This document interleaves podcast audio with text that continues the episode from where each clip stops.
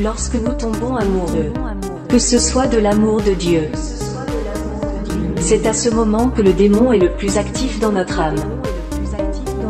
Car dans ce moment de grande faiblesse qui donne au démon la capacité de nous capturer par les cheveux, l'homme est prêt à pardonner l'amour et à ignorer ses défauts malgré tous ses crimes.